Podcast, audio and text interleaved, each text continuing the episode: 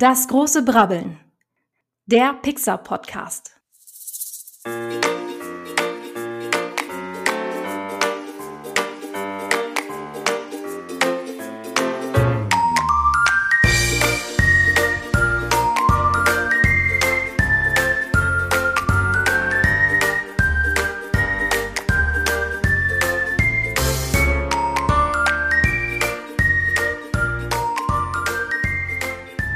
Und damit herzlich willkommen zu einer neuen Folge von diesem Podcast, dessen Namen ihr gerade schon von einer wunderbaren Stimme ins Ohr gesprochen bekommen habt. Shaggy, wen haben wir denn da gerade gehört? Und an dieser Stelle auch äh, direkte Überleitung zu meinem Co-Partner, mit dem dieser Podcast hier äh, seit nunmehr schon äh, acht Folgen ähm, läuft. Äh, herzlich willkommen, Shaggy Schwarz, und äh, erzähl uns doch mal, wen wir da gerade gehört haben. Ja, ähm, hallo und herzlich willkommen hier auch beim Podcast von meiner Seite. Auch eine wunderbare Stimme, Paul Ziemer übrigens. Äh, Hallo. Immer noch leicht angeschlagene Stimme, die er da hat, gell? Das ist richtig, ja. Ich, äh, ich, äh, ich trage immer noch eine Poolparty und eine Karaoke-Abend in meinem Hals mit mir rum. Ja. Ähm, die Stimme, die wir eben gehört haben, auch eine sehr erotische Stimme, die muss sich aber dafür nicht erstmal erkälten, um so äh, wunderbar zu klingen wie da deine wohlige Stimme im Moment. Das ist die wunderbare Jelena Koschani, meine Impro-Dur-Partnerin. Wir, wir reden ja viel übers Impro-Theater auch hier. Und mit der ähm, habe ich bald meine Premiere am 2. April in Fulda. Unser Impro-Duo Hey Boy, Hey Girl feiert da Premiere und die wollte ich unbedingt hier auch mal euch hören lassen, weil sie so eine wunderbare Stimme hat, oder? Das stimmt, das ist wirklich so. Ich, äh, eigentlich habe ich das Gefühl, dass wir jetzt nur verlieren können.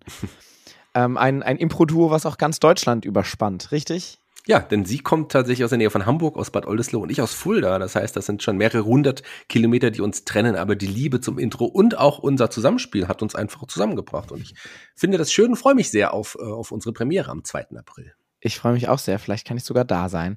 Äh, die Liebe zum Intro und zum Impro quasi hier vereint in dem Intro dieses wunderbaren Podcasts. Das große Brabbeln und wir reisen weiter in die Zeit, denn wir sind beim nächsten Film. Das äh, gehört sich so für diesen Podcast, denn ein Film pro Folge. Und wir haben jetzt viele Filme schon besprochen und kommen jetzt zu einem Film, der ich finde, und äh, da können wir ja direkt reingehen, äh, schon mal in die zeitliche Einordnung, de, der ich finde, so eine ganz neue Ära im Pixar-Studio plötzlich wieder geöffnet hat. Letzte Woche haben wir über Cars gesprochen, der kam 2006 raus. Und jetzt sind wir im Jahr 2007 und sprechen über Ratatouille. Ratatouille, Ratatouille, auch wie finde ich tatsächlich, der hat äh, noch mal wirklich das Pixar Studio in eine andere Sphäre ge gehoben. Wunderbarer Film, auch sehr erfolgreicher Film. Ähm, 2007 war generell ein sehr sehr cooles Jahr auch für Filme, oder? Was meinst du? Aber eher für Filme für Fortsetzungen. Ja, was gab's da so für Filme? Nenn mal so ein paar, wenn du schon so rein reinkommst mit dem Jahr 2007. Das ist ein bisschen cool, habe ich auch ein bisschen äh, in, in Anführungsstrichen gesetzt, weil es wirklich das Jahr der Fortsetzung war. Also wenn wir jetzt uns mal die, die Deutschland-Charts anschauen, ähm, Harry Potter, Orden der Phönix auf eins, mhm. auf zwei kein Ohrhasen, also der tatsächlich noch erfolgreicher als Ratatouille auf drei. Also Ratatouille gar nicht so unerfolgreich in Deutschland, in Amerika gar nicht in den Top Ten übrigens bei den erfolgreichsten Filmen. Da waren andere Filme in Amerika ganz oben. Spider-Man 3, Shrek 3, Transformers, Pirates of the Caribbean, äh, am Ende der Welt, also der auch dritte, glaube ich, wenn ich mich nicht täusche. Ähm, Harry Potter auch relativ erfolgreich. Weltweit gesehen war übrigens ähm, Pirates of the Caribbean auch auf eins vor Harry Potter und vor Spider-Man 3. Aber Ratatouille weltweit gesehen immerhin auf Platz 6. Und natürlich zwei große Kennerfilme, die auch die Oscars ordentlich abgeräumt haben. Vor allen Dingen einer der Coen Brothers, ähm, und zwar No Country for Old Men. Einige ja. bezeichnen ihn als den besten Film von den Coen Brothers. Der kam auch 2007 raus. Den mag ich übrigens auch sehr. Also ich bin großer Fan des Films, ja. Ich bin auch großer Film. Fan von Javier Bardem. Javier Bardem, ja. Und den Josh Brolin und Tommy ja. Lee Jones, die ja beide auch mitspielen. Fantastisches Line-Up, muss man sagen, an dieser Stelle. Ja. Und ein zweiter Film, der, glaube ich, sogar mein Lieblingsfilm aus dem Jahr 2007 war und ist, jetzt mal unabhängig von dem Pixar-Film, der dieses Jahr rauskam. Äh, und zwar, kannst du es erraten? Ähm, 2,7? Hm, ja. Sag's mir. Das ist schwierig. Es war Juno. Juno. Mit, der ja. mit dem fantastischen Elliot Page, damals noch Ellen hm. Page. Mhm. Ähm, und mit Michael Sarah. Fantastischer Film mit den beiden, die, diesen, die diese Coming-of-Age-Komödie äh, durchrocken. Wirklich ein toller Film. Ja, Michael Cera, ich würde mal schätzen, ist bestimmt einer deiner Lieblingsschauspieler, oder? Also ich, äh, ich mag den ja wirklich sehr. Ich schätze, ich schätze ihn sehr. Ein großer Fan, ähm, vor allem auch aufgrund von Arrested Development natürlich, aber nicht nur deswegen. Ich finde diesen Film halt einfach fantastisch. Toller Soundtrack auch in dem Fall. Ähm, aber den magst du sicher doch sehr, oder? Ja, allein, und das ist ja eigentlich der Grund, warum ich ihn schon mag, ist, ähm, einem Film, der nach wie vor meiner Meinung nach der beste Film aller Zeiten ist. Und zwar Scott Pilgrim vs. The World, wo ja. er ja die Hauptrolle spielt, den Scott Pilgrim. Ähm, und ich liebe, also er spielt ja eigentlich immer die gleiche Rolle, aber ich liebe Michael Cera trotzdem sehr gerne. Ja. Vielleicht kann ich mich auch einfach sehr gut mit ihm identifizieren, man weiß es nicht. Ja, Super Bad übrigens, den fand ich nämlich auch fantastisch. Auch ein Film, wo er mitgespielt hat. Den das hast du hoffentlich gesehen, oder ja? Den habe ich gesehen, natürlich. Aber, aber vor allen Dingen gesehen habe ich den Gewinner des Animations-Oscars äh, dieses Jahr. Und zwar war das Ratatouille. Genau, den habe ich auch gesehen, über den sprechen wir heute auch. Du hast es hast gesagt, 2008 in diesem Fall ging der Animations-Oscar an, an Ratatouille. Die anderen beiden Filme, die übrigens ähm, nominiert waren, hast du die gesehen? Hast du Persepolis gesehen? Persepolis habe ich tatsächlich gesehen. Ähm, ja. Sehr starker Film, hm. wo ich ähm, auch denke, es wär, war, war auch eine gute Konkurrenz, der natürlich politisch in ganz andere Sphären eintaucht. Ähm, auch der Animationsstil eine ganz andere, den habe ich auf jeden Fall gesehen und fand ich damals tatsächlich auch sehr eindrucksvoll. Mhm. Fand ich auch. Fantastischer Film, wirklich toller Film, der auch, den man sich heute auch immer noch äh, gut anschauen kann. Der es andere geht Film ja um die islamische Revolution genau, in dem Film. Genau, genau. Alle, also nicht kennen. Also wirklich auch politisch hoch brisantes Thema letztendlich. Ja. Im Gegensatz zum anderen Film. Passt ja ganz gut. Könige der Wellen, hast du den gesehen? Den habe ich nicht gesehen. Das ist eher so ein, ja, Mockumentary-Stil. Da ging es ums, äh, ja, wie soll man das sagen? Ums Surfen tatsächlich auch so ein bisschen. Aber Verrückt. Bei Könige der Wellen könnte man das äh, fast ja, vermuten. Aber natürlich ähm, Pinguin hier in dem Fall, der surft und, und, und äh, ganz viele andere äh, bekannte Tiere, die hier äh, ja mitspielen. Aber ich mo mochte den Film tatsächlich sehr von Sony. Ähm, hat auch Spaß gemacht zu schauen. Aber es ist kein Film, den ich mir jetzt häufiger anschaue, geschaut. Aber damals fand ich den auch ganz nett. Aber Ratatouille hat natürlich den auch überragt. Ich finde, Ratatouille war ich damals auch im Kino. Wie war es bei dir? Ratatouille habe ich tatsächlich nicht im Kino gesehen und habe ich erst viele Jahre später gesehen, dann auch lange nicht mehr. Das heißt, ich habe mich jetzt sehr auf das, äh, auf den Rewatch gefreut, wie man ja so sagt heutzutage.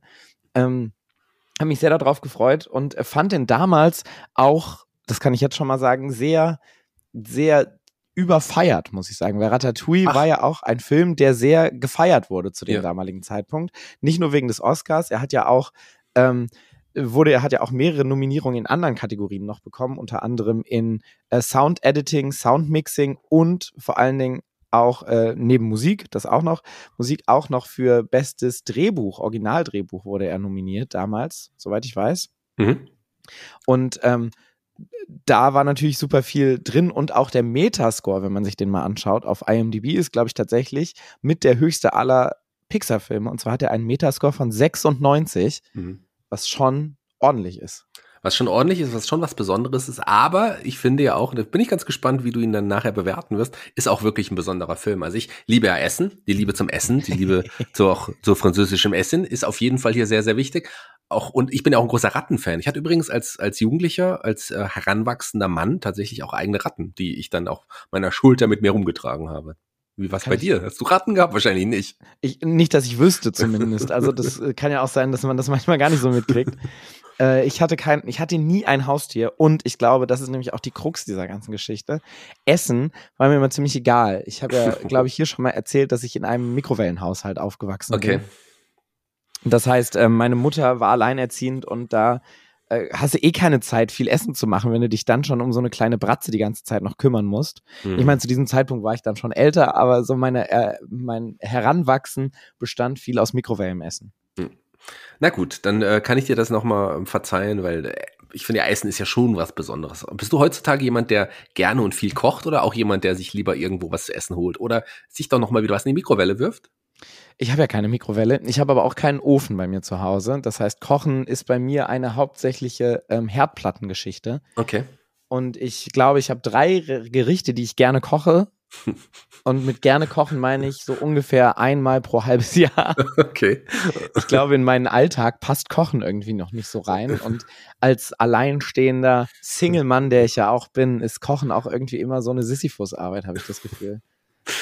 Ich würde jetzt aber gern von dir noch wissen, was die drei Gerichte sind. Also das will ich ja schon noch hören. Ja, es ist äh, Nudeln mit äh, vegetarischer bzw. veganer Bolognese, Spaghetti Bolo Also aus, äh, dann aber aus dem Glas natürlich. Äh, nee, tatsächlich selber gemacht. Also Ach, wenn schön, dann schon. immerhin. Das, Aber wenn also, schon, denn schon. Ja, wenn schon. Also wenn ich koche, dann schon. Nee, so mit, mit Sojagranulat und das schön anbraten und dann mit Tomatenmark und so. Ja, ja, doch, das, das schon. Da, da lasse ich mich nicht lumpen. Okay. Und die beiden anderen Gerichte gibt es nicht. Die habe ich einfach nur gesagt, damit es sich nicht so anhört, als ob ich nur ein Gericht die ganze Zeit koche. Immerhin. Okay, jetzt habe ich, hab ich hab dich auf den falschen Fuß erwischt. Äh, Brad Bird, Regisseur, äh, den, den kennen wir, um da wieder das Thema auf den Film zu lenken. Ähm, der hat schon bei einigen anderen Filmen mitgewirkt. Hier sollte er ursprünglich gar nicht die Hauptregie übernehmen. Da war eigentlich Jan, wie schreibt, spricht man das? Jan Pink- Pinkava? Jan? Pink, ich hätte jetzt einfach Jan Pinkava gesagt. Jan Pinkava sollte ursprünglich hier die Regie übernehmen. Der, ähm, den kannte man auch schon. Der hat schon ähm, ähm, Jerry's Game, damals den Pixar-Kurzfilm 97 gedreht, ist dann aber tatsächlich kurzfristig dann doch als nur als Co-Regisseur einge eingesetzt worden und Brad Bird hat dann die, da die Regie übernommen. Genau, Jan Pinkava hat vorher auch viel in den Animation- und Art-Departments gearbeitet und war da zum Beispiel auch beim großen Krabbeln und bei der Monster AG schon involviert. Ähm, ich, hä- das, ich hätte vielleicht vorher noch mal mehr recherchieren können, aber soweit ich weiß, ist er tatsächlich gegangen und wollte den Film dann nicht zu Ende führen. Er hat nämlich 2000, im Jahr 2000 schon angefangen, das Drehbuch zu schreiben Mhm. für Ratatouille, hat es dann aber nicht fertiggestellt und ist dann, hat dann das äh, Pixar-Studio verlassen vorher.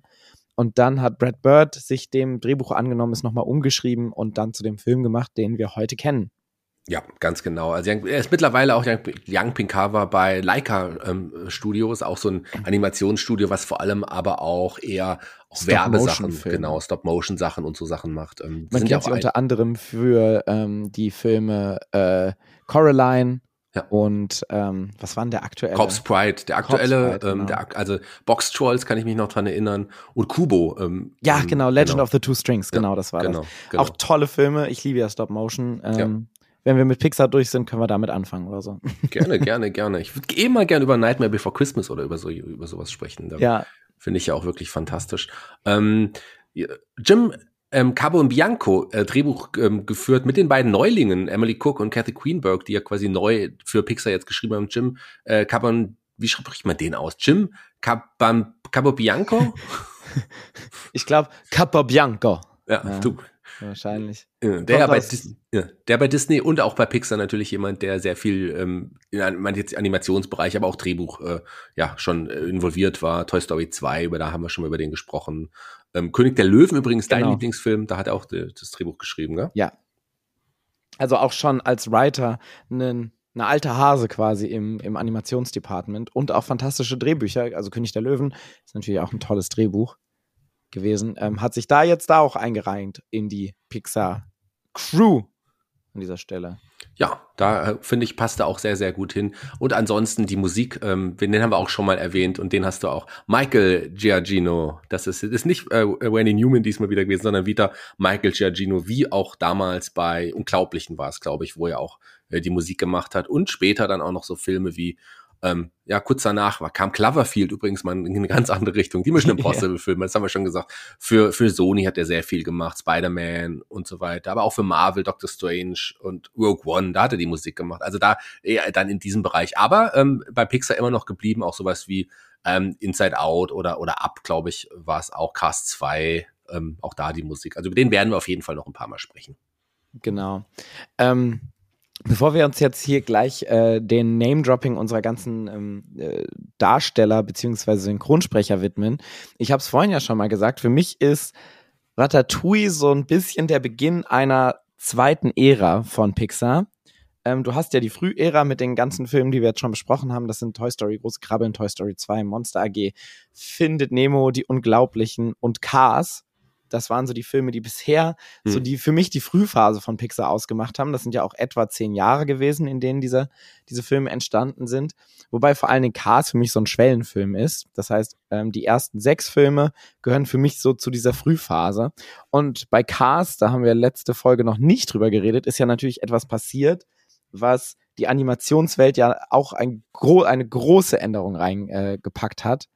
Nämlich Pixar wurde gekauft. Ja, vorher hatte man ja nur diesen losen Deal mit Disney vor Cars quasi, dass man da auch Disney und ähm, als Verleih auch mit genutzt hat. Und, Genau. Aber Disney hat tatsächlich Pixar einfach komplett übernommen, ähm, auch aufgrund dessen, weil die eigenen Trickfilme irgendwie so ein bisschen auch nicht mehr ja, den, den, den Massengeschmack getroffen haben und hat sich gedacht, ja, mit, mit Pixar äh, gehen wir in eine neue Welt und ja, hat man damit auch gemacht. Und Ratatouille ist quasi wirklich so der erste große große äh, Pixar-Film, finde ich, weil Cars ist ja wirklich, hat ja wirklich nochmal eine Sonderstellung, muss man irgendwie sagen. Da haben wir letztes genau. Mal ja drüber gesprochen, aber, aber Ratatouille hebt das Pixar-Studio nochmal auf eine ganz andere Sphäre. Und Cars war ja quasi auch schon fertig entwickelt, als die Übernahme stattfand. Die Übernahme fand im Januar 2006 statt und dann wurde Cars ja relativ schnell danach veröffentlicht, schon unter der Disney-Flagge. Aber Ratatouille ist dann quasi der erste Film, der so wirklich in der Produktion auch schon Disney ähm, auf der auf der Flagge stehen hatte. Und irgendwie merkt man das auch der Story an, das werden wir aber, also hm, nicht die Disneyisierung, das würde ich gar nicht sagen, sondern es fühlt sich so ein bisschen anders an als die Filme davor. Und äh, die Filme danach, die sich so irgendwie so ein bisschen thematisch nochmal in eine andere Richtung begeben haben, habe ich das Gefühl. Können wir aber später nochmal drüber sprechen. Ähm, genau. Und äh, ich glaube tatsächlich, bei Disney war es ja auch so, dass die Animationsfilme zu dem Zeitpunkt Minus gemacht haben. Das heißt, die haben durch das Animation Department in Disney mit den Disney-Eigenproduktionen eher Minusgeschäfte gemacht. Und dementsprechend war es dann ein großer Deal, Pixar sich einzuverleiben.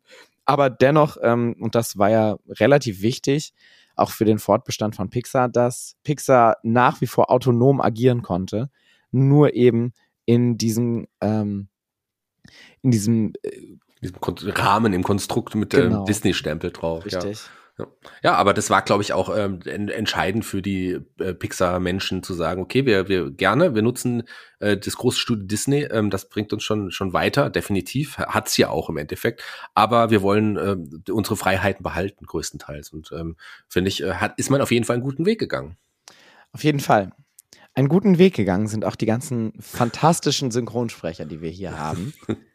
Das sind sie, ähm, aber auch hier hat man wieder ähm, ähm, was Besonderes äh, getan, was man ja sowieso immer so ein bisschen getan hat. Man hat nie die ganz großen Hollywood-Stars genommen. Im Gegenteil, hier hat man sogar auf ganz, ganz wenige bekannte Serienstars gesetzt und hat eher dann wirklich auch hier eher Synchronsprecher oder auch Leute aus dem eigenen Studio sowieso genommen, die sowieso vorher schon synchronisiert haben.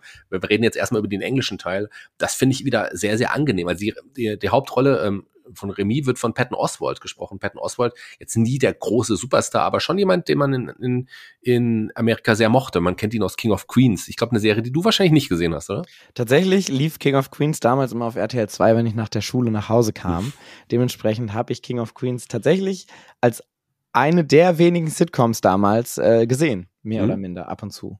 Ja, immerhin, finde ich gut. Äh, hätte ich jetzt tatsächlich nicht so gedacht. Ja, Patton Oswald übrigens im normalerweise, zumindest mittlerweile in Deutschland, synchronisiert von Jens Wawritschek, mit dem ich ja neulich äh, sogar was essen war, denn der war neulich bei uns. Ähm, das ist der Synchronsprecher aus der Stimme von Peter Shaw von den drei Fragezeichen. Richtig. Das ist ja jemand, den ich jetzt auch schon ähm, seit ein paar Jahren äh, kenne und mag. Und ähm, Patton Oswald hier aber nicht in dem Fall jetzt nicht von, von Jens Wawritschek, sondern von Axel Malzacher, der auch hier die Synchronregie ähm, geführt hat, synchronisiert. Aber lass uns bei den amerikanischen Sprechern bleiben. Genau, wir haben unter anderem, ähm, wo wir gerade von Hollywood Stars gesprochen haben, natürlich wahrscheinlich der größte Star, den man aber auch heutzutage nicht mehr wirklich kennt. Ähm, Peter O'Toole, der Anton Ego spricht. Und zwar kennt man Peter O'Toole als den Protagonisten aus Lawrence of Arabia. Da hat er Lawrence gespielt. Ähm, das heißt schon, wahrscheinlich einer der monumentalsten Filme war er der Protagonist, aber hat, muss man sagen, in der neueren Zeit dann auch nicht mehr so viel Hollywood-Star-Flair mit sich gebracht, gerade zu dem Zeitpunkt, als Ratatouille rauskam. Aber war natürlich einer der Alteingesessenen, die ja Pixar auch gerne mal rausholt. Hatten wir bei Cast zum Beispiel auch viele altgediente Schauspieler, die früher in den 60ern große Filme gemacht haben, die jetzt nochmal als Synchronsprecher ihre Stimme leihen dürfen. Ja, äh, Peter O'Toole, also jemand, der ja auch, ich glaube, achtmal für den Oscar nominiert war und mehrere Golden Globes auch gewonnen hat. Schon ja. ein, ein großer Name und hier äh, wirklich auch in einer, in einer, coolen Rolle. Wo hat man ihn eingesetzt? Ian Holm, den vielleicht auch nochmal zu erwähnen, der leider auch nicht mehr Richtig. unter uns lebt. Der Skinner spricht, auch den kennen wir ja in, in Hollywood-Filmen. Genau, Ian Holm wahrscheinlich, also ich kenne ihn am meisten in seiner kleinen Rolle von Bilbo Beutlin bei Herr der Ringe. Ganz genau. Vor allen Dingen im ersten Film von Herr der Ringe. Ähm, auch großartiger Schauspieler. Ja, der auch definitiv und vielleicht noch Seriendarsteller zu nennen, Brad Garrett, ähm, den man ähm, in Amerika ein Riesenstar ist, aber in Deutschland tatsächlich ist die Serie nie so ähm, bekannt geworden. Alle lieben Raymond ähm, war zeitweise die erfolgreichste Serie in Amerika überhaupt und da spielt er quasi den großen Bruder, hat dann noch mal eine eigene Serie bekommen, aber in Deutschland weitestgehend unbekannt. Er spricht ähm, August, August Gusteau zum Beispiel in diesem Fall und ähm, Vielleicht noch zu erwähnen, ein bekannter ähm, Janine Garofalo, tolle Schauspielerin, auch tolle Comedian, die hier Colette spricht. John Watzenberger natürlich, der äh, der der Mustafa spricht. Aber ich würde gerne eine Stimme noch, vielleicht kannst du dann noch mal ein paar der der der Pixar-Leute nennen. Ähm, Will Arnett spricht hier den den den deutschen Koch Horst. Eric Eric Horst heißt der Eric Horst. Ich, ich glaube, er ist Horst, ja. Ja, genau. Ähm, Will Arnett ist äh, auch ein toller Schauspieler, auch äh, von natürlich Arrested Development, aber vor allem auch im Synchronbereich. Ähm, einer meiner absoluten Lieblings-Batman-Stimmen in den animierten Sachen. Will Arnett mag ich sehr, sehr gerne. Und ähm, dann, äh, die Person sollten wir auf jeden Fall nochmal nennen, einfach weil sie auch einen der Protagonisten spricht. Und zwar ist es Lou Romano, der Linguini spricht, also die mhm. menschliche Protagonistenrolle dieses Films, den man auch nicht wirklich kennt. Also der hat auch schon bei Pixar-Filmen durchaus die ein oder anderen Nebenrollen synchronisiert. Äh, bei den Unglaublichen hat er Bernie gesprochen oder bei, ähm, bei den Cars hat er dann immer eine Nebenfigur gesprochen. Aber vor allen Dingen kennt man ihn auch oder man kennt ihn nicht, aber er ist unter anderem im äh, Visual äh, Development äh, beziehungsweise im Art Department auch unterwegs gewesen. Von Animationsfilmen hat unter anderem bei der Monster AG schon mitgearbeitet und auch bei dem Gigant aus dem All als Character Designer mhm. war er unterwegs, wo er ja wahrscheinlich das allererste Mal auf Brad Bird getroffen sein wird, der ja den Giganten aus dem All regiert hat, was ja eine seiner oder seine erste Animationsfilm-Ausflug äh, war. Dementsprechend hat er ihn da wahrscheinlich gedacht, hey, äh, du kannst super animieren, aber ich mag es viel lieber, wenn du darüber sprichst, was du animiert hast. Wie wär's denn, wenn du in meinem Film den Protagonisten sprichst? Finde ich auch übrigens super, dass man hier wieder auf solche Leute setzt. Brad Bird übrigens ja auch, äh, spricht den Kellner, äh, äh, auch hier in dem Film. Der spricht ja auch immer gerne in seinen eigenen Filmen. Und was ich gut finde, was die deutsche Synchronisation betrifft, hast du, du hast es wahrscheinlich jetzt auf Englisch wieder gesehen, ne? Genau, ich habe es auf. Englisch gesehen. Und bevor wir äh, kurz äh, ins Deutsche gehen, natürlich noch eine Stelle, bevor wir ihn vergessen. John Ratzenberger hat auch hier wieder mitgesprochen und äh, spricht, weißt du, wen er spricht? Ja, Mustafa hat. Genau, den ja. Kellner ja. des ganzen ähm, Gusto-Restaurants, bei dem wir uns befinden. Genau. Ja, genau. Ähm, den, den, hatte ich schon erwähnt, aber ich wollte jetzt zu den Deutschen nochmal, da finde ich sehr gut, dass man bis auf eine Ausnahme eigentlich diesmal nicht auf irgendwelche deutschen bekannten Namen gesetzt hat, Kinonamen oder wo man hat sich gedacht, man setzt nämlich als Schumacher, gut, der war ja auch im Englischen auch, ähm, außer Tim Melzer, der den deutschen Koch spricht.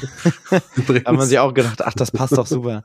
Hat man aber sonst wirklich nur auf namhafte Synchronsprecher gesetzt. Also Gusto zum Beispiel ähm, von Donald Arthur, das ist äh, ja Deutsch-Amerikaner, der mittlerweile auch leider nicht mehr unter uns lebt, sehr bekannte Stimme, hat ähm, unter anderem James Earl Jones, also Darth Vader quasi, Orson Welles, Peter Ustinov äh, früher gesprochen, aber auch ähm, in vielen Kindersachen, äh, Ken Brockman bei den Simpsons, den Booper bei den Fraggles, ähm, Igor äh, bei Graf Dacula, ähm, den Chefkoch bei South Park, also wirklich auch solche Sachen, da hat er sehr viel, aber er hat auch ähm, im Englischen synchronisiert übrigens, also es war die englische Synchronstimme von Günter Strack oder Gustl Bayerhammer, witzigerweise, ähm, Donald Arthur, äh, auch ein ganz bekannter äh, Synchronsprecher, wie gesagt, Stefan Günther, der Linguini hier in dem Fall spricht, auch den ähm, könnte man kennen, weil der ist auch die, die ähm, der ist unter anderem ähm, die deutsche Stimme von ähm, Henry Cavill äh, und oder von von ähm, Leuten wie James Marsden, also auch der relativ bekannt, hat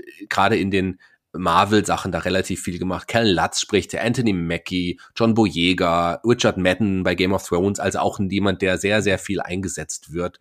Ähm, dann vielleicht noch zu erwähnen, ähm, Gudo Högel, ja, so heißt äh, der junge Mann, der hier äh, Skinner im Deutschen spricht, den kennt man auch vor allem auch auch durch, ist die deutsche Synchronstimme von Ian Holm tatsächlich in vielen, vielen Filmen, aber den kennt man auch als Mo bei den Simpsons unter anderem. Mm. Da, da, sind immer einige dabei, die tatsächlich bei den Simpsons auch synchronisieren.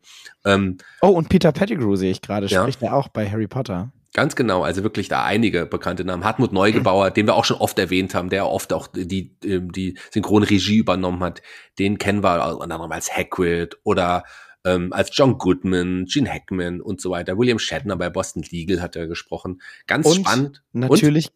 die wichtigste Rolle, die er jemals gesprochen hat. Ich bin jetzt gerade mal auf seine Seite gegangen, weil ich den vorher noch gar nicht kannte, aber er spricht auch Darkwing Duck. Ja, der spricht auch Darkwing Duck, ganz ja genau. Fantastisch. Ja, Hartmut Neugebauer, ne, wirklich, äh, also er lebt nicht, leider auch nicht mehr, ähm, aber das ist wirklich jemand, der das Synchron auch mit revolutioniert hat. Ein ganz, ganz wichtiger Name in der Synchronarbeit der letzten 30 Jahre, kann man, glaube ich, ohne Zweifel so sagen. Eine Stimme, die ich besonders mag, ähm, den, den hier, den hier, der hier die deutsche Stimme von Brad Bird, in dem Fall ist es Michael äh, Novka, na, Michael Novka, den mag ich zum Beispiel, weil der Wick Moranis äh, spricht und vor allem Michael Palin. Und das sind, der hat auch so eine markante Stimme, die ich wirklich liebe. Ähm, wenn ihr die hört, kennt ihr die auf jeden Fall auch ja, im Grunde, ähm, wie gesagt, wir haben noch ganz viele andere Synchronsprecher. Manuel Straube, der den Stewie zum Beispiel bei Family Guy spricht und auch ganz viel generell bei Disney und auch bei Pixar schon gemacht hat. Und auch äh, Bilbo Beutlin, in dem Fall nicht jetzt Ian Holm, sondern ähm, die spätere Variante beim Hobbit zum Beispiel. Von Martin Freeman gespielt. Martin ja. Freeman, genau, den spricht er zum Beispiel auch. Also sehr, sehr viele tolle, wirklich Synchronsprecher, die man hierfür in diesem wunderbaren Film gewählt hat, lieber Paul. Sehr schön. Ich bewundere immer deinen dein Synchronsprecher, Know-how, dein Ausführen. Das auch wenn ich mir meistens keine Namen merken kann, die du dann alle so genannt hast. Tim Melzer habe ich mir gemerkt, der ist, ja. äh, der spricht da mit. Das ist wahrscheinlich auch der einzige Grund, warum er da mitspricht, weil man seinen Namen sich merken kann. Ja, vielleicht noch Ulrich Frank nochmal zu erwähnen, der auch nicht mehr unter uns lebt. Der ähm, spricht hier auch in dem Film. Der spricht äh, jetzt hier ähm, die deutsche Stimme von Teddy Newton, Talon Labarthe. Ähm, spricht man das so aus? Bestimmt. Der spricht nämlich auch in den vielen Pixar-Filmen mit, unter anderem beim großen Krabbeln oder bei der Monster AG. Da spricht er zum Beispiel den Fungus. Also jemand auch, der oft bei Pixar-Filmen eingesetzt wird. So, so viel dazu. Jetzt brauche ich was zu trinken. Ähm, während ich mir anhöre, lieber Paul, worum es eigentlich in diesem Film überhaupt geht, das haben wir noch gar nicht erwähnt. Genau, wir haben ja schon über Essen gesprochen, wir haben Ratatouille schon häufig erwähnt, aber wir werden jetzt mal ganz kurz in die Story abtauchen. Und zwar geht es bei Ratatouille um, wer hätte es bei diesem Namen gedacht und auch bei diesem Plakat. Tatsächlich wunderschöner Untertitel. He's dying to become a chef. Also auch nicht, was das soll, mit ganz vielen Messern drumherum. Aber es geht um eine Ratte. Und zwar um die Ratte Rimi, die in einem äh, Rattenhorst, ich weiß gar nicht, nennt man die Rattenhorst, in einem Rattennest lebt mit äh, seiner Familie zusammen aber anders ist als der Rest der Familie. Denn während die anderen sich von Abfällen und weggeworfenem Essen ernähren, merkt er schon von Kindesbeinen an, dass er anders ist als die anderen. Denn er liebt Essen, er liebt Gerüche und er liebt das kulinarische ähm, Feuerwerk auf seiner Zunge, auf seinen Geschmacksknospen. Und dem geht er regelmäßig nach, indem er bei ähm, Menschen versucht, möglichst viel Essen mitzunehmen und auch mit Essen herum zu experimentieren, so lange, bis er eines Tages bei diesen Experimenten beziehungsweise beim Essen klauen oder Essen ausleihen entdeckt wird von der alten Frau, in dessen Wohnung er sich da befindet. Und äh, die holt kurzerhand ihre Schrotflinte raus, schießt alles kurz und klein und legt dabei das Rattennest offen und möchte dieses Rattennest sofort ausräuchern, was darin resultiert, dass die ganze Rattenfamilie, das sind aber hunderte Ratten, fliehen muss. Die fliehen in die Kanalisation dabei trennt sich der Weg von Remy von seiner Rattenfamilie und er befindet sich plötzlich im Mitten von Paris. Und begleitet wird er dabei immer von einem Wahnvorstellungsbild, was er in seinem Kopf hat. Und zwar ist das das Bild von dem berühmten ehemaligen Koch, äh, wie heißt er? Gusto. Gusto. Gusto. Auguste Gusto. Des äh, Koches, berühmten Koches Gusto, der leider nicht mehr äh, lebt, aber der ein Restaurant hinterlassen hat und vor allen Dingen ein Buch, ein Bestseller mit dem Titel Jeder kann kochen. Und diesem Motto widmet sich dann auch Remy, der plötzlich vor dem Restaurant von Gusteau steht und dort miterlebt, wie ein junger Mann in dieses Restaurant zum ersten Mal reintritt und dort als Mülljunge arbeiten soll, aus Versehen eine Suppe verunstaltet und Remy kann das natürlich nicht zulassen und rettet kurzerhand diese Suppe, die von einer Food-Kritikerin, also einer Essenskritikerin, allerhöchste Noten bekommt. Und plötzlich befinden wir uns in einer Situation, in der dieser junge Mann namens Linguini, der nicht kochen kann, der ein Tollpatsch ist, ein sehr gutes Essen gemacht hat, weil Remy, die Ratte, ihm geholfen hat. Und er soll jetzt weiter gutes Essen machen, Linguini, aber es darf natürlich keiner erfahren, dass diese Ratte eigentlich das Essen gemacht hat. Deshalb tun sich die beiden kurzerhand zusammen und Remy steuert Linguini per Haar in der Haarschaltzentrale und arbeitet fortan als Linguini, als sein Steuermann, Steuermaus, Steuerratte und kocht das leckerste Essen. Und dann kommt plötzlich der schlimmste, grausamste Essenskritiker aller Zeiten in dieses Restaurant, denn er ist der Grund, warum Gustos Restaurant damals zwei seiner fünf Sterne verloren hat. Und er ist die finale Hürde von Remy, um als der größte Koch von Paris, vielleicht sogar Frankreichs, vielleicht sogar der Welt in die Geschichte einzugehen. Doch dann trennen sich leider die Wege von Linguini und Remy, weil die beiden sich streiten, weil Linguini nicht wahrhaben will oder beziehungsweise den Leuten nicht sagen will, dass Remy eigentlich der Grund ist für seine äh, Kochkünste. Und Remy hat plötzlich Zweifel an den Menschen, seine Familie will ihn zurückholen und es verstricken sich mehrere Sachen ineinander. Und ob diese Geschichte gut ausgeht, werden wir vielleicht in diesem Podcast erfahren, vielleicht aber auch nie. Am Ende sterben alle. Nee. Richtig. Ja. wir, sind ja, wir sind jetzt bei Disney, also äh, komplett, das äh, wäre wahrscheinlich unwahrscheinlich. Ja, das, das stimmt. Ja, zumindest nicht am Ende des Films. Ja, hier, ähm, du hast es gesagt, äh, wir lassen das Ende so ein bisschen offen, aber ähm, vielleicht äh, erwähnen wir ein paar Sachen, die ich finde zur Animation vielleicht sehr, sehr gut aussehen. Die Menschen, finde ich, sind deutlich äh, interessanter anzusehen, als es in den Pixar-Filmen zuvor war. Das war ja immer so ein kleines Manko. Da haben wir oft kritisiert, dass die Menschen so ein bisschen komisch aussehen. Hier, finde ich, ähm, wirkt wirken die tatsächlich ganz anders und äh, nehme ich das erste Mal so richtig ab, oder? Ja, das stimmt, wobei ich sagen muss, bei, das, äh, bei Die Unglaublichen war es auch schon so, ja, dass stimmt, die, ja. äh, die Menschen sehr gut dargestellt haben und sie haben so ein bisschen diesen Stil auch weitergeführt von Die mhm. Unglaublichen, weil sie Menschen nicht mehr versuchen, realistisch darzustellen, was sie ja bei Toy Story noch versucht haben, mhm. möglichst auf so einen Realismusgrad zu gehen, sondern es ist, sind ja schon klare Cartoon- Figuren, die sie da haben. Zum Beispiel in Form von den beiden Antagonisten, die wir haben in dem Film, die ich beide tatsächlich sehr, sehr toll finde. Zum einen den Anton Igo, der der große ähm, Bösewicht quasi, der Endgegner ist, äh, der große ähm, Essenskritiker. Ja. Und ähm, Skinner, der ja der Besitzer des Restaurants ist, zu diesem Zeitpunkt noch die beide so ein bisschen genau das Gegenteil voneinander sind. Also Skinner ist, glaube ich, sogar auch Louis Dufiné so ein bisschen nachempfunden. Sehr klein, sehr hutzelig und ähm, sehr, äh, ja, so ein, so, so ein kleiner Giftzwerg letztendlich. Und Anton Igo hat so dieses große, Vampireske, also er hat schon fast so so ein Dracula-Vibe, den er mit sich rumschleppt ich liebe auch diesen, diesen Shot, den wir am Anfang haben, wo wir ihn einführen, wie er jetzt in seinem Büro sitzt und seinen Wein trinkt. Äh, ist dir aufgefallen, dass das Büro genauso geschnitten ist wie ein Sarg? Mhm. Also ja, er sitzt ja, da in ja. diesem Sarg quasi drin. Und es hat total diese Dracula-Anleihe, ähm, die ich total cool finde.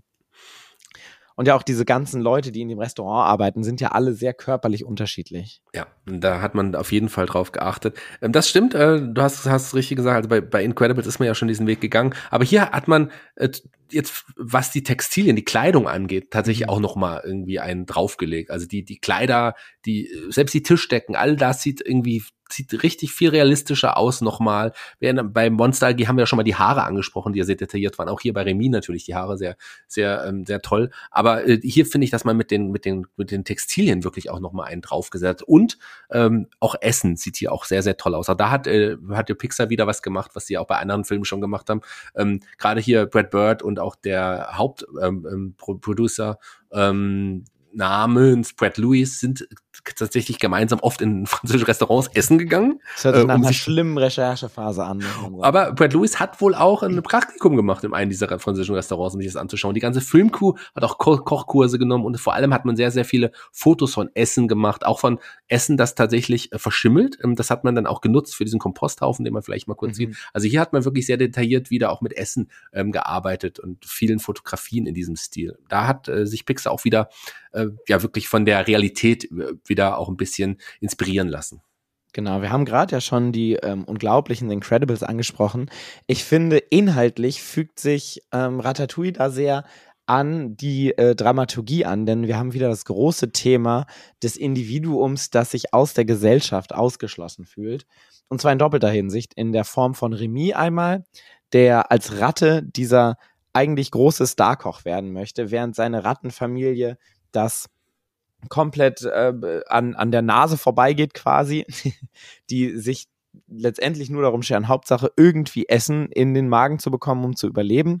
Und die es dann natürlich auch nicht gut finden, dass Remy plötzlich Koch werden möchte, vor allen Dingen plötzlich mit Menschen zusammenarbeiten möchte oder sich unter Menschen mischt die die große Gefahr darstellen. Und das ist die andere Seite, dass Remy natürlich in der Welt, in der er sich eher zu Hause fühlt, auch ein Ausgestoßener ist und 90 Prozent des Films ja undercover sich äh, dort mhm. verhalten muss, denn äh, Ratten, gerade Ratten in Restaurants sind natürlich ein großes No-Go. Und gerade da ist er natürlich auch in ständiger Lebensgefahr, in der er sich befindet. Also wieder hier das Thema Individuum, das seine wahre Bestimmung erkennen möchte, aber sich in jeglicher gesellschaftlicher Ignoranz beziehungsweise Gegenwind von der Gesellschaft mhm. befindet. Aber auch wieder das Thema äh, kleine Welt ganz groß, also weil die Welt der Ratten ja ähnlich auch ähm, zumindest dann auch gegen Ende dargestellt wird wie die wie die normale Welt, wenn die Ratten dann auch an diesen kleinen Tischchen sitzen, ganz am Ende des Films und dann auch essen und und Remy ja auch quasi ähm, versteht, wie man kocht, wie man aufgrund auch seiner guten Nase und auch ähm, der Erfahrung, die er mit Gusto, Gusto übrigens, ähm, der Name angelehnt an den italienischen Begriff natürlich für Gusto, also äh, ist Geschmackssinn. Gell? Also da kommt mhm. quasi der Name her. Name ist übrigens auch ein, ein, ein gutes Thema. Du hast den Film gerade Ratatouille genannt, aber wenn man sich ähm, so nennt, so heißt er ja auch im Deutschen tatsächlich, ja. äh, im Englischen ja im Grunde auch. Allerdings auf diesem, auf dem Logo Ratatouille ist unten noch eine Lautschrift. Ist dir das schon mal aufgefallen? Ist Und mir aufgefallen, ja. Im Englischen steht es ja ein bisschen anders da. Da steht Ratatouille. Ja. Ratatouille. Genau. So, aber die Lautschrift eben auf dem deutschen Logo ist tatsächlich angelehnt an die Lautschrift von Ratatouille, also wie man von dem französischen Wort Ratatouille, das ist auch sehr, sehr spannend, sehr interessant. Hm, lass uns mal noch mal ganz kurz über die, die Musik sprechen. Michael Giacchino ist jemand, ähm, den wir ja schon mal angesprochen hatten. Hier sehr viele, ja, vor allem Klavier- und Streichinstrumente zu hören. Genau, es hat ja so diesen französischen Vibe, die ja. ganzen, ähm, ganzen Musikstücke, die wir haben. Finde ich tatsächlich sehr schön und das ist ja auch wieder der Unterschied, die, das, was, was wir auch bei äh, Unglaublichen hatten. Ähm, es ist tatsächlich ist es erstaunlich, wie unterschiedlich die diese Filme im äh, scheinbar sind, aber grundsätzlich sind sie im Kern doch sehr ähnlich. Ja, beide auch von Brad Bird und beide von dem gleichen äh, Komponisten auch vertont. Und auch wenn Superhelden und Ratte sich erstmal nicht so überschneiden, scheint, also wirkt, merkt man tatsächlich, dass die beiden Filme sehr viele Parallelen zueinander aufweisen auch. Ja, definitiv. Auf zweiten Blick dann aber auch erst, so wie du wie du es gesagt hast. Da gibt's schon etliche Parallelen. Wie ist es mit den Easter Eggs? Sind dir da ein paar Sachen aufgefallen in dem Film? Ähm, das Einzige, und da äh, schließen wir direkt daran an, Parallelen zu äh, Die Unglaublichen, das, was mir aufgefallen ist, ist, dass, dass als Straßenkünstler im Hintergrund einmal Bomb Voyage, der einen kurzen Cameo-Auftritt in den Unglaublichen hatte, als der erste Bösewicht, der bekämpft wird quasi, der ist da als Straßenkünstler, als Pantomime im Hintergrund zu sehen. Genau, das haben wir ja damals auch schon erwähnt. Tatsächlich sieht man auch ähm, den Pizzatruck tatsächlich auch äh, während der Verfolgungsjagd Skinner und als er den durch äh, Remy durch Paris quasi verfolgt, ähm, sieht man den Pizzatruck im Hintergrund ähm, an der Brücke, glaube ich glaube ich, stehen. Also der ist äh, auch zu sehen. John Ratzenberger, klar, äh, der ist äh, wie immer auch mit dabei. Und ähm, es gibt einen ein, ein Zug in, in, in Remy, äh, schaut diesen, ne, Linguini, äh, schaut diesen im, im Hintergrund so einen Schwarz-Weiß-Film und der Zug, der vorbeifährt, hat die Bezeichnung A113. Auch das ist natürlich wieder ähm, ein Begriff, den wir aus den anderen Pixar-Filmen auch schon kennen. Ähm, vielleicht sollte man noch erwähnen ein paar Sachen. Und zwar ist es so, dass das mir aufgefallen ist, als ähm, Linguini seine Hose öffnet. Klingt jetzt ein bisschen komisch, da habe ich natürlich nicht so drauf geachtet. Aber äh, äh, diese eine Szene, wo er quasi seine Hose aufmacht. Und da sieht man auf der Unterhose ganz deutlich ein Logo von den Incredibles übrigens. Also auch da nochmal eine Parallele. Ansonsten ist mir nichts aufgefallen. Kein Ball. Kein Ball. Schade. Keine Lampe. Ja, es ist so ein bisschen das eigene Universum, was sich Brad Bird hier so ein bisschen aufbaut im Pixar-Universum gefühlt. Ja. Genau, ich finde, ähm, was ich auch ganz spannend finde, wo sich der Film auch unterscheidet, und das hatte ich ja ähm, am Anfang schon gesagt, was ich hier ganz spannend finde, ist, dass wir mh, von dieser klassischen Dramaturgie so ein bisschen abweichen, indem wir ja tatsächlich zwei Protagonisten und zwei Bösewichte oder zwei Antagonisten haben, die sich hier auch begegnen und es immer auch viel um die Dynamik der beiden geht, was wir ja auch bei Pixar häufiger schon mal hatten. Dann widerspreche ich mir direkt in einem Satz selber. ähm, bei Toy Story hatten wir ja diese Buddy Cop, äh, die Buddy Komödie zwischen Woody und Buzz, die ja auch unsere Punkte Namensgeber sind. Und hier haben wir diese Geschichte zwischen Remy und ähm, Linguini, was natürlich aber nochmal eine viel ungleichere ist, weil die Kommunikation sich natürlich nochmal viel ähm, diffiziler herstellt, weil sie nie wirklich miteinander reden können, weil Linguini Remy natürlich nicht versteht und beide ihre eigenen Probleme haben und über Linguini erfährt man ja direkt gar nicht so viel, der ist ja mehr oder minder tatsächlich nur so eine Marionette. Ja, ja. Und das finde ich in der Figur ganz spannend, dass ähm, man persönlich über ihn gar nicht so viel erfährt, aber trotzdem super viel Mitgefühl mit ihm mit ähm, fühlt in diesem Film, weil er ja letztendlich das Opfer in dieser Geschichte ist, weil er der Loser ist. Ja, zumindest äh, am Anfang. Und während des Films auch am Ende vielleicht nicht mehr unbedingt. Ja, das stimmt, aber man muss jetzt sagen, dass er auch am Ende nicht der coolste Typ äh, auf der Welt ist, muss man sagen. Nee, das nicht. Aber ich äh, mag ihn trotzdem sehr und sympathisiere tatsächlich auch sehr mit ihm. Du hast gerade äh, Bass und Woody-Punkte angesprochen. Ich würde sagen, wir kommen noch direkt zu unserem ähm, Ranking und Sehr gerne. verteilen unsere, unsere Bass-Punkte jetzt auch hier. Und fangen wir an mit der Story. Wir, ihr kennt es, liebe Hörer, von eins bis fünf gibt's die Punkte. Fünf ist die Hauptpunktzahl, die wir vergeben können. Wie viel ähm, Bass-Punkte vergibst du denn der Story? Ich vergebe schon mal erstmal gar keine Basspunkte, da muss ich dich leider enttäuschen, sondern meine Punkte sind natürlich die Woody-Punkte, die qualitativ auch hochwertiger sind. Das wissen wir ja bereits seit acht Folgen, äh, beziehungsweise sieben Folgen. Ja, in einer Folge haben wir es nicht erwähnt. Das stimmt. ähm, die Story finde ich, ich habe es gerade schon gesagt, ähm, sehr, sehr, sehr kompakt, sehr schön. Ähm, sie ist so diese klassische Story. Ne? Wir kennen das. Das Thema habe ich gerade schon angesprochen. Eine Person möchte ihrer Bestimmung nachgehen, ähm, hat Widerstände von außen und muss sich letztendlich gegen diese Widerstände durchsetzen. Ähm, und am Ende hast du dieses Antagonisten-Ding, was ich tatsächlich, und das muss ich, äh, werde ich jetzt, ich überlege, wo ich es reinpacke. Ich packe es in Charaktere, deshalb rede ich jetzt noch nicht darüber.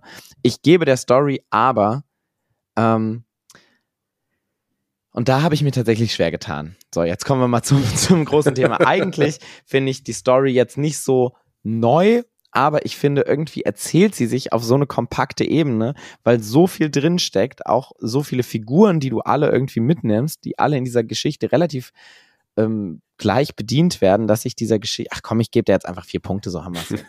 okay. ähm, ja, lang drum rumgeredet, am Ende dann doch die vier Punkte irgendwie gezückt. Aber da, da sind wir tatsächlich gleich, weil ich habe auch hier die vier Punkte ge- vergeben. Es ist keine neue Geschichte, du hast recht. Sie wird keine neue Geschichte erzählt. Aber die Art und Weise, wie sie erzählt wird, ähm, die macht auch def definitiv Spaß. Ich habe hier kein Inception erwartet oder Pulp Fiction oder Tune, ähm, wenn man mal einen neuen geilen Film erwähnen sollte. Die würde ich bei der Story wahrscheinlich noch mehr Punkte geben. Aber hier gefällt mir die Story Inception trotzdem. würde ich, glaube ich, bei der Story nur zwei Punkte geben, aber das ist mein persönlicher Hass gegen Christopher Nolan. ja, ist es so? Ich komme mit Christopher Nolan-Filmen nicht so gut zurecht, muss ich sagen. du, ähm, und Tenet auch nicht. Nee, fand ich auch ganz schlimm. Okay. War ein guter Actionfilm, aber die Story ist ja ganz lächerlich. Egal, ist ein ganz anderer, ist ein ganz anderer Podcast hier. Okay, den können wir ja trotzdem mal drüber sprechen. Wir sprechen jetzt hier gerade über, über, über Ratatouille und hier bei der Story vergebe ich vier Woodies. Nein, Bass, verdammt. ja, ähm, wie sieht es denn mit den äh, Charakteren aus, Shaggy? Ja, ähm, ich bin gespannt, weil du hast es ja, de, de, deine Charaktere äh, hast du ja jetzt schon mal aufgebaut. Äh, Ich würde ein, fass mich kurz und sage, ich hier sind sehr viele Charaktere, die wirklich Spaß machen. Ähm, Finde ich teilweise machen die mir mehr Spaß als viele andere Charaktere aus anderen Filmen. Da habe ich drei Punkte gegeben, deswegen gebe ich hier einfach die vier Punkte und bin gespannt, wie du deine Woodies erklärst.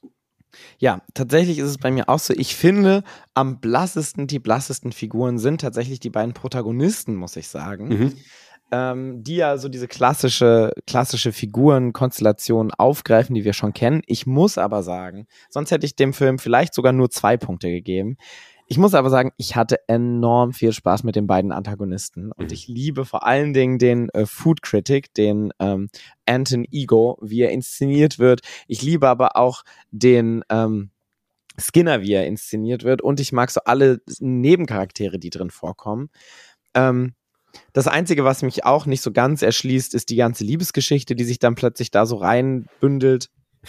Dieser ganze Kuss von irgendwas, was sich überhaupt nicht aufgebaut hat, was überhaupt nicht nachvollziehbar ist und dann äh, diese komische ähm, Erbgeschichte noch, die so ein bisschen an der Seite abgehandelt wird. Ach, weißt du was, während ich so hier überlege, ich glaube, ich gebe der Story doch nur drei Punkte. Ja? Okay. ja, ich möchte mich revidieren, ich gebe der Story doch nur drei Punkte, weil teilweise mir doch ein paar große ähm, Storypunkte ähm, zu einfach abgehandelt wurden. Aber die Charaktere fand ich tatsächlich wegen der Antagonisten sehr toll und auch deshalb gebe ich jetzt hier ganz sichere vier Punkte. So, ja. dabei bleibe ich aber auch. Ja, da bin ich gespannt, wie es äh, wie sein wird, ob du es wirklich bei der nächsten Kategorie wieder ändern wirst. Die Punkte davor, da lacht er jetzt. Gelacht hat er hoffentlich auch ganz viel im Film, denn hier gab es ja einiges an Humor zu sehen, lieber Paul. Das stimmt. Ich habe tatsächlich sehr viel gelacht. Vor allen Dingen auch, weil dieser Film sehr viel Physical Comedy beinhaltet. Ich liebe einfach diese Sequenzen, in denen Remy Linguini steuert auch diese Sequenz, als sie miteinander sprechen wollen, als äh, das Love Interest mit dem Namen Emil, nee, wie heißt sie? Colette. Camille. Colette. Nein. Colette. Colette. Camille Colette ist die, die, die, kommen wir zur Musik nachher nochmal dazu. Stimmt. Äh, Colette ähm, mit ihm spricht und er aber schläft, weil er noch voll verkatert ist und Remy ihn steuert, fand ich super lustig. Ich liebe diese ähm, Figur des Antagonisten, dieses Giftzwerges. Ich musste mehrmals groß laut lachen und deshalb gebe ich auch hier noch nicht die Höchstpunktzahl, aber solide vier Punkte. Wie sieht es denn bei dir aus, Shaggy? Ich habe hier, ähm, ich habe sehr viel gelacht auch. Ich, ich, ich muss sagen, ich habe wirklich sehr, sehr viel gelacht und habe äh, wirklich Spaß an diesem Film gehabt. Es reicht nicht für die fünf Punkte, aber ich werde, werde hier auch vier Punkte vergeben, einfach weil dieser Film mir wirklich unglaublich viel Spaß gemacht hat. Aufgrund wirklich dieser Szenen, die du erwähnt hast, aufgrund der zahlreichen lustigen Charaktere und vor allem aber auch der Physical Comedy, die wir hier, wie du es auch schon erwähnt hast, gesehen haben. Also vier Punkte vergebe ich hier auch. Du hast gelacht, aber hast du auch geweint, Shaggy? Ähm, ich habe nicht geweint, muss ich sagen, ähm, denn wir kommen jetzt zur Emotion. Der Übergang war sehr gut, ähm, aber der hatten wir, glaube ich, auch schon mal. so. Stimmt, hatten wir den schon. Aber der Film war schon rührend in einigen Momenten auch. Ähm, aber jetzt nicht so, dass ich jetzt fand, dass er extrem rührend war, aber mir reicht es immerhin für drei Bass. Das ist spannend. Ähm, tatsächlich, ich weiß nicht, ob es daran liegt, ob ich, dass ich zu dem Zeitpunkt müde war, als ich den Film geguckt habe, hab, aber irgendwie hat er mich berührt. Irgendwie mochte ich diese ganze, dieses ganze Gefühl von einer Person, die, ich glaube, ich habe einfach so ein Fable für Leute, die gut sind und die etwas fantastisch machen, die aber nicht die ähm, Aufmerksamkeit bekommen, die ihnen zu ähm, geschrieben werden sollte. Und das ist ja in Remis Figur so der Fall, dass er eigentlich der große Star ist, aber er wird geheim gehalten. Und gerade der, das Ende, wo er dann so groß aufgebaut wird, dass er der Koch ist und vor allen Dingen in Kombination, was mich auch irgendwie sehr berührt hat, von der Auflösung des Antagonisten.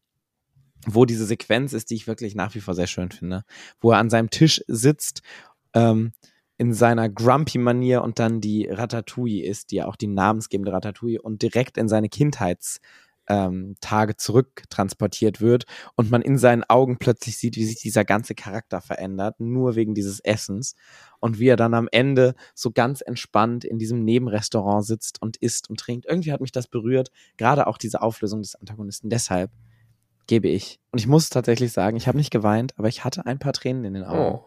Und da sind mir vier Punkte das schon auch wert ja. zu vergeben. Das hast du sehr schön gesagt. Also vielleicht hast du ja doch so ein bisschen die Liebe auch zum Essen entdeckt. Du hast vielleicht hast du gesehen, dass Essen einen wirklich in die Kindheit zurückversetzen kann. Essen sogar einen verändern kann, den Charakter des Menschen ins Positive drehen. Vielleicht auch ins Negative, wenn man Rosenkohl isst. Das kann natürlich auch sein. Also wenn ich Rosenkohl essen würde, würde ich meinen Teller, glaube ich, an die, die Wand schmeißen. Schlechter Übergang zum Action-Punkt. Äh, Wie viele Action-Punkte hast du denn da gegeben, Paul? Action, wir sind ja bei einem Brad Bird-Film und ja. ich finde, was Brad Bird einfach fantastisch kann, ist wirklich Action und das hat er in diesem Film auch wieder gezeigt. Wir haben sehr, sehr viele, sehr, sehr tolle äh, Verfolgungsjagden. Wir haben super viele Situationen, die du ja auch schon äh, erwähnt hast, äh, kleine, kleines Wesen in der großen Welt quasi mit der Ratte Remy, die ja über Straßen muss. Gerade am Anfang, als sie im Restaurant ist, mega stressig, super viel Action. Fand ich total geil, stehe ich total drauf. Finde ich super schön in Szene gesetzt. Auch die Verfolgungsjagd von Skinner, wie er Remy mit seinem äh, Dokument versucht zu verfolgen. Fand ich total schön. Deshalb gebe ich hier vier Actionfilme. Vier äh, Actionfilme. Actionfilme. So. Vier Actionfilme. Alle stirb langsam Filme auf einmal hier. Hast du hier vergibst du hier. Ähm, ich, äh, also du hast alles, äh, du hast einiges schon erwähnt, nicht alles, weil ich möchte gerne noch ein paar weitere Szenen erwähnen. Äh, vor allem am Anfang auch ähm, diese, diese, ja, als sie dann dieses Haus von der alten Frau verlassen müssen. Ja.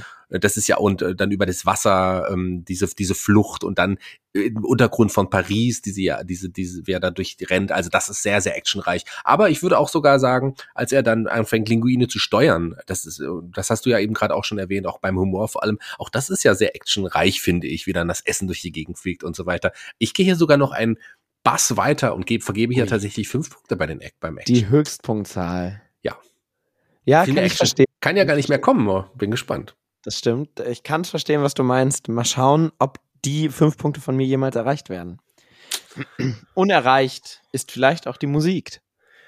Ja, so weit würde ich nicht gehen, aber Michael Giangino ist schon jemand, der das auf jeden Fall sehr, sehr gut macht. Ich habe es eben gra- eine Frau eben gerade schon angesprochen, ähm, Camille, eine französische Sängerin, die hier auch mit einem Abschlusssong auch beteiligt ist. Auch das ein schöner Song. Die Musik bereichert den Film enorm. Ähm, gerade so dieses Klavier, ähm, auch die Streichinstrumente, gibt auch mal Mundharmonika, gibt auch mal ähm, auch sowas wie Akkordeon in einigen Momenten. Also richtig schön auch diesen französischen Flair aufgefangen. Die Musik bereichert den Film enorm, muss ich sagen.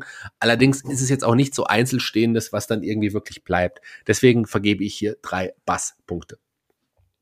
Dem kann ich äh, nicht viel hinzufügen, außer dass ich tatsächlich die Musik einfach sehr gerne mag und sie sich für mich auch vor allen Dingen auf die Action enorm auswirkt. Und ich finde, im Gegensatz zu äh, Randy Newmans Soundtracks oder so, wo wir ja schon rausgefunden haben, dass du größerer Fan bist als ich, finde ich, reiht sich genauso wie bei den äh, Incredibles diese Musik fantastisch in das Genre ein. Sie schafft es, französische Haute Culture mit ähm, der Action und dem äh, Drama einer kleinen Ratte zu verbinden.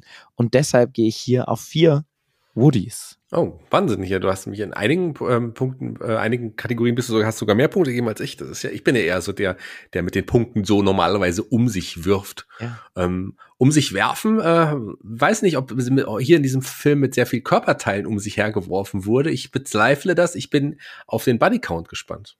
Denn Ja. jetzt kommen wir zum Splatter-Faktor. Das ist richtig, das Blätterfaktor. Und hier muss ich sagen, ich bin enorm enttäuscht von diesem Film.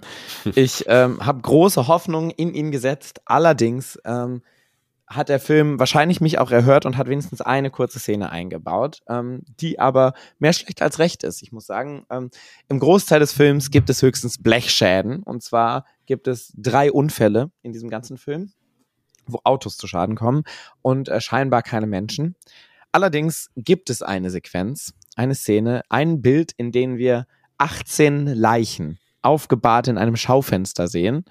Äh, Und zwar sind es 18 Ratten, die in den Rattenkäfigen beziehungsweise Rattenfallen dargestellt werden. Ich glaube allerdings, dass es sich hierbei nicht um echte Ratten handelt, denn äh, sonst würde dieser Laden wahrscheinlich jetzt nach einem Tag schon stinken ohne Ende. Deshalb glaube ich, handelt es sich hier um Leichenattrappen, was natürlich den Splatter-Faktor deutlich geringer werden lässt. Deshalb vergebe ich hier leider nur einen einzigen Splatter-Faktor-Punkt. Ja, im Grunde hast du alles gesagt. Ähm, dem kann ich tatsächlich nichts hinzufügen. Ich habe auch nur einen äh, Splatter Woody Bass Punkt gegeben.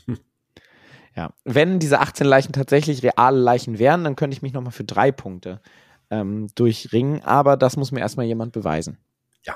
Ist aber leider nicht so. Gab's nicht. Also tatsächlich glaube ich auch, dass das Attrappen waren. Genau. Also ich meine, man könnte natürlich große Augen machen und sich das nochmal anschauen, aber große Augen machen vor allen Dingen Kinder.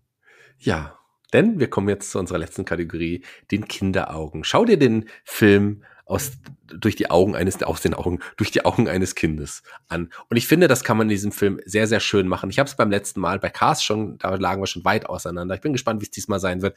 Ähm, ich habe mich mal in ein Kind hineinversetzt gefühlt und habe gedacht, wie will ich nach diesem Film dann ähm, generell mir wie, wie hat sich die Welt für mich als Kind dann verändert? Ich glaube, ich würde dann ähm, Ratten auf jeden Fall mehr mögen als vorher. Das definitiv. Das kann ich schon mal so sagen, weil Ratten auch wunderbare, wunderschöne Tiere sind, mit denen man auch sehr viel kuscheln kann. Das definitiv. Allerdings aber auch die Liebe zum Essen. Die Liebe zum Essen ist hier wirklich was enorm Wichtiges und ich glaube auch, dass es einigen, bei dir hat es nicht, äh, hat's nicht geholfen, aber ich glaube einigen anderen Kindern auch gezeigt hat, wie wichtig, wie schön, wie toll Essen ist, wie besonders wunderbar auch ähm, sich einen Geschmack anfühlen kann, wie schön es ist, wenn man auf qualitativ hochwertiges Essen sitzt, wenn man es in den Mund nimmt, dann verändert sich die Welt für einen. Essen ist einfach mit das Schönste, was es auf der Welt gibt. Und ich glaube, das lernen Kinder durch diesen Film auch. Man lernt auch wieder hier, der, das, auch das Böse sich verändern kann, wenn man es nur lässt. Ähm, Igo, das, das haben wir jetzt ein paar Mal schon angesprochen, wunderbarer Charakter. Auch der verändert sich durchs Essen, der verändert sich auch durch die Art und Weise, wie andere mit ihm umgehen. Und das ist, glaube ich, etwas, was Kinder durch diesen Film definitiv lernen können. Deswegen gibt es von mir hier die glatte 5 an Basspunkten. Ja, so. Ich glaube, diesem Film ging es, äh, diesem Film äh, als junger Paul ging es in etwa so wie meinem Essen ohne Mikrofälle. Es hat mich kalt gelassen es äh, hat mich nicht berührt in der Hinsicht, dass ich glaube, dass ich die Welt durch andere Augen sehe. Ich fand die Geschichte schön, aber ich glaube, Essen hat bei mir noch nie eine solch hohe Bedeutung gehabt, dass dieser Blick auf das Essen mir einen neuen Blick auf die Welt gibt oder der Blick dieser Story mir einen neuen Blick auf die Welt gibt. Ich liebe diese Story für das, was sie ist, aber sie gibt mir keine neue Perspektive.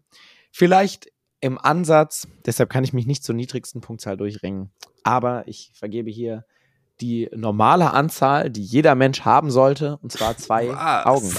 Da liegen wir weit auseinander. Ja, tatsächlich. Da liegen wir tatsächlich mal sehr weit auseinander. Dann werde ich mal für dich, wenn du mal wieder in Fulda bist, koche ich einfach mal Nudeln mit ähm, vegetarischer Bolognese. ich kann ja, es ist ja tatsächlich ist das äh, koche ich ja auch lecker. Also das, das, kann man schon essen, was ich koche. Ja, das sagen. bezweifle ich nicht. Aber irgendwie, ich glaube, Essen hatte in meinem, in meinem Leben noch nie eine so große Bedeutung. Aber du gehst doch auch gerne essen oder du isst doch auch gerne mal. Wir sind ja auch öfters schon auch zusammen essen gewesen. Ist ja nicht so, dass du da reinbeißt, weil es halt da ist, weil es weg muss, weil du Hunger hast, sondern du genießt es doch auch. Das stimmt aber meistens ist es halt das Triple Cheese Sandwich. Und ich weiß nicht, ob man da so von sprechen kann, dass man kulinarisch auf der höchsten Stufe angelangt ist, ganz im Ernst. Ja, das Triple Cheese Sandwich im Pomp übrigens in Mainz. Äh, vielleicht kriegen wir Werbung, da kriegen wir dafür. Wir haben letztes Mal übrigens noch ein Getränk ausgegeben bekommen, als ihr schon weg wart, übrigens. Wahrscheinlich, äh, weil wir schon weg waren. Wahrscheinlich deswegen. Äh, ja, da, ähm, ja, das ist okay, das ist lecker, aber da gibt's natürlich auch deutlich Besseres, auch im Pomp zu essen. Aber das ist ein anderes Thema, über das wir heute nicht reden, denn wir zählen jetzt unsere Punkte zusammen und ich komme tatsächlich auf 29 Bass. Wie ist es bei dir? Ich komme auf insgesamt 26 Woodies. Ja, immerhin nicht der letzte Platz bei dir, da sogar, ähm, ja, ja, Mittelfeld würde ich sagen. Bei mir auch nicht weit vorne, sondern bei mir immer noch auf Platz eins, bei dir immer noch auf Platz eins. Wie könnte es anders sein? Das große Krabbeln. Zu Recht auch immer noch, nach wie vor, ja. muss ich sagen. Aber ich muss äh, trotzdem rückblickend nochmal sagen, dass ich überrascht war, dass ich Ratatouille tatsächlich sehr schön finde. Und ich glaube, Ratatouille bisher ähm, etwas vernachlässigt habe in meiner Pixar-Wahrnehmung. Und ich finde, das ist ein wirklich sehr schöner Film, ähm, den ich mir auf jeden Fall nochmal anschauen werde. Ja, lohnt sich auf jeden Fall. Schaut ihn euch an, wenn ihr ihn noch nicht gesehen habt. Hört vielleicht vorher unseren Podcast nochmal rein. Die nächste Folge könnt ihr auch hören, aber da gibt's leider eine kleine Veränderung, Richtig. denn wir haben uns entschlossen, jetzt erstmal aufgrund von Zeitproblemen, die äh, wir auch ein bisschen haben, wir sind ja beide sehr viel beschäftigte Menschen, den Podcast erstmal nur alle vier Wochen weiterhin zu veröffentlichen. Das heißt, in vier Wochen hören wir uns dann erst wieder. Ich hoffe, ihr übersteht die Zeit. Ihr könnt ja so lange die alten Folgen nochmal hören. Genau, wir wurden quasi auch von Disney gekauft jetzt mit dieser neuen Folge und Disney hat gesagt, hier entspannt euch mal äh, macht mal, macht mal langsam und sprecht mal in Ruhe über den nächsten Film. Aber ich glaube, das ist gar nicht so schlecht, weil die nächsten drei Filme sind alles, da lehne ich mich schon mal aus dem Fenster, alles drei Filme, die eine große Prägung und eine große Zeit hatten und die alle drei ganz besondere Filme sind. Wir sprechen von Wally oben und Toy Story 3. Ja. Und denen möchten wir natürlich genug Zeit einräumen, dass wir uns mit denen beschäftigen können und denen gerecht werden können. Zu guter Letzt habe ich noch kurz eine Frage an dich, Shaggy. Ja. Glaubst du, dass Gasto, Gusto, Gos, Gusto, Gasto, Gasto, Gusto. Gusto, dass er eine Ratte hatte? Ich glaube, er hatte wahrscheinlich im Herzen eine Ratte, ähm, hat dann erst ähm, später gemerkt, wie toll Ratten eigentlich auch sind. Ich glaube, als Koch hatte er keine Ratte. Und eine seltsame Frage, mit der ich jetzt nicht gerechnet habe. Ich, äh, ja, tatsächlich, denn es gibt ja eine Sequenz in diesem Film, Sequenz ist auch das Wort, was ich heute am häufigsten benutzt habe, glaube ich, wo mh, mm, die alte Kochmütze untersucht wird von ihm, von Gusto, und zwar von dem Anwalt von Skinner, der das Haar, äh, ein Haar aus dieser Kochmütze entnimmt um es äh, DNA-Prüfungen zu unterziehen, um herauszufinden, ob Linguini wirklich der Sohn, der vergangene Sohn von Gusteau ist. Und ähm, in einem Nebensatz wird erwähnt, dass das Haar das Haar eines Nagetier war. Ah, ah. Das sich in der Mütze von Gusteau befunden hat. M weiter in diesem Film wird tatsächlich nicht darüber gesprochen und es wird auch nicht drauf eingegangen. Aber, und das finde ich tatsächlich sehr schön, das äh, gibt dem Ganzen noch so einen kleinen Twist, es lässt vermuten, Spannend. dass vielleicht in Gusteaus Mütze auch eine Ratte war und dass er vor Trauer gestorben ist, als diese Ratte damals auch gestorben ist. Ja, Ratten werden ja leider auch nicht alt, die werden ja nur immer so zwei Jahre alt. Richtig, ja. da kann man auch nicht so lang kochen. Also so lange wird auch jetzt Linguini das Restaurant nicht führen können. Das kann man jetzt schon mal am Ende sagen, liebe Kinder. Tut mir leid. Das stimmt. Und Aber Remy ist mittlerweile tot. so. Aber vielleicht ähm, könnt ihr euch in eurem Leben ja auch mal umschauen. Und vielleicht gibt es Menschen in eurem Umkreis, die häufiger mal eine Mütze tragen. Oder eigentlich nur Hüte zum Beispiel. Vielleicht Leute, die überraschend häufig Hüte tragen, die vielleicht von Ratten gesteuert werden, Shaggy. Ich wollte das einfach nur mal an dieser Stelle hier so einwerfen. Ja, aber ich habe ja oft äh, leider keine Haare, an denen man ziehen kann, oder zumindest sind sie dann zu kurz und naja, hätte ja sein können. Ich hatte schon tatsächlich eine Ratte unterm Hut. Das äh, stimmt wirklich, hatte ich Guck tatsächlich schon mal. Aber das ist ein anderes Thema. Bevor wir jetzt, The plot thickens. Bevor wir uns jetzt für vier Wochen verabschieden, hast du die beiden neuen Trailer gesehen? Zwei neue Pixar-Filme sind ja im Anmarsch. Ähm, Rot, Turning Red auf der anderen Seite und Lightyear. Trailer schon gesehen? Äh, von Lightyear habe ich den Trailer schon gesehen. Ähm, von Rot tatsächlich noch nicht, glaube ich. Ähm, ich bin mal gespannt. Ich bin noch so ein bisschen skeptisch gegenüber Lightyear, muss ich sagen. Ja, ich bin sehr skeptisch gegenüber Turning Red, muss ich sagen. das sieht schon sehr kindlich aus. Aber wer weiß, warten wir es mal ab. Schauen wir mal. Wir sind raus für heute. Ihr könnt uns folgen bei Facebook, Instagram, hört unseren Podcast, abonniert ihn, bewertet ihn überall da, wo ihr ihn bewerten könnt und wollt und mögt und empfehlt ihn auf jeden Fall weiter. In vier Wochen hören wir uns wieder. Ich bin Shaggy Schwarz, ich bin raus für heute. Die Abschlussworte gehören dir, lieber Paul. Mein Name ist Paul Ziemer und koch doch mal wieder. Nudeln mit vegetarischer Bolognese zum Beispiel. Mm, oder kommt alle vorbei, dann koche ich mal. Zu dir in die Wohnung, das machen wir. Ja. Macht es gut. Oder au revoir.